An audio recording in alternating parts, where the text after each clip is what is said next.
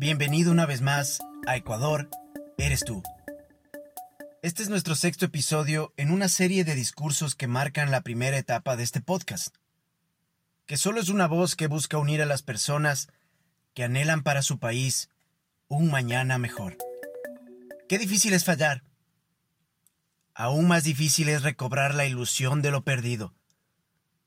Retomar las fuerzas, la motivación y seguir adelante. Para nosotros como ecuatorianos son casi incontables los fracasos.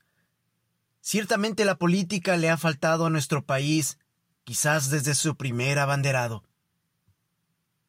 Se ha vuelto fácil ver atrás y culpar al antecesor de nuestros males.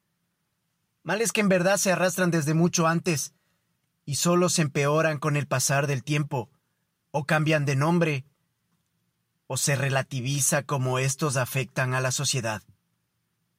Sin embargo, aunque los motivos yacen en el pasado, las soluciones se encuentran en el presente, y los que aquí nos encontramos somos los únicos capaces de cambiar la historia.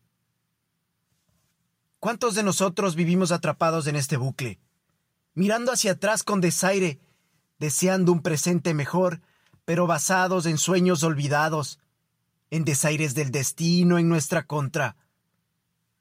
Con toda la mirada pesimista en el presente, creemos que un par de simples cambios al pasado nos hubieran catapultado desde donde estamos a un lugar mejor. Llegamos incluso a traspasar nuestra propia retrospectiva, llegando hacia la de alguien más.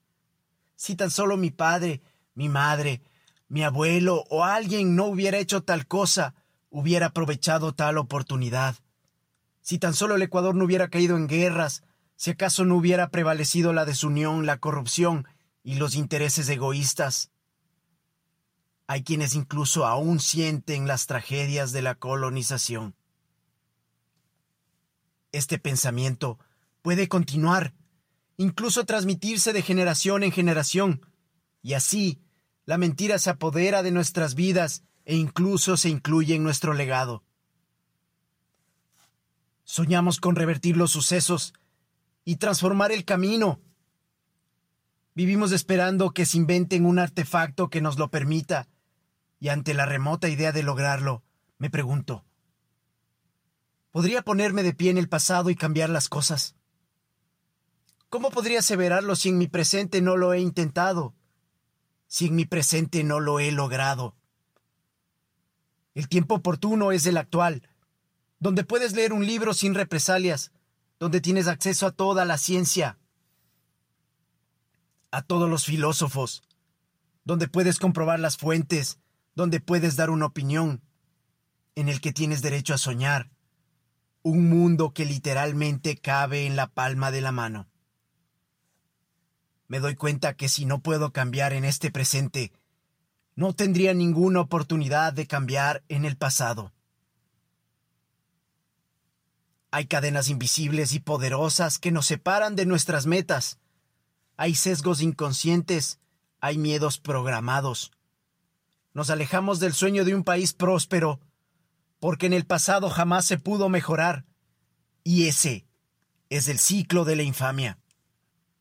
La única forma de ser diferentes, a quienes impávidos y desconcertados observaron cómo una oportunidad tras otra se les fue de las manos, implica romper el ciclo, y su eslabón más débil se encuentra en nuestras mentes.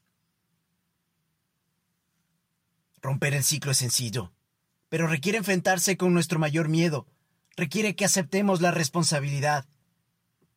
Hay quienes piensan que el único método eficaz de vivir una vida plena inicia por entender nuestro círculo de competencia y dejar de lado todo aquello que depende de alguien más y prácticamente eso nos deja solo con nuestros pensamientos, nuestras acciones y reacciones. En el punto donde estás, justo ahí, puedes pulsar el reset y empezar a ver la vida centrado en tu presente. Y tomar lo bueno y desechar lo malo. Ahí donde te encuentres, puedes apreciar la verdad y descartar las mentiras. Enfoca tu mente y de las personas recibe aquello que te edifica y se alinea a tu virtud, y desprecia aquello que te la roba. Aquí donde estamos, podemos ver el mundo como nuestro hogar y cuidarlo. Podemos ayudar a quienes nos rodean. Podemos tomar acción sobre lo más rutinario y ser quienes por derecho estamos llamados a ser, personas plenas y felices.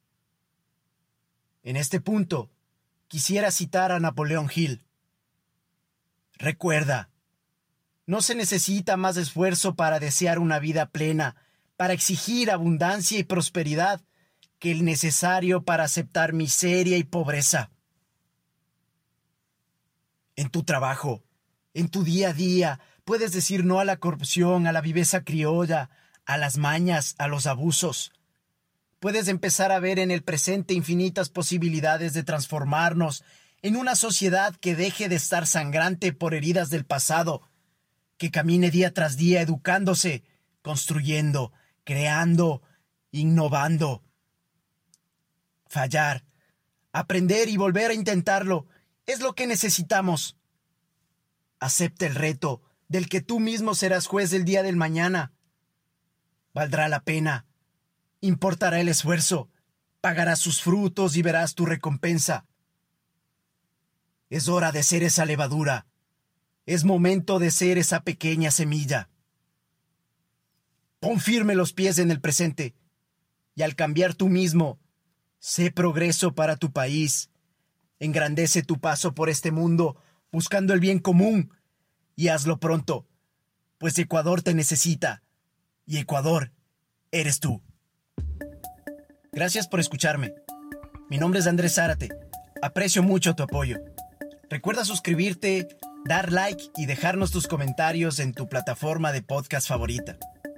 Visita nuestras redes sociales y nuestra página web para unirte a este reto cívico por un Ecuador más grande.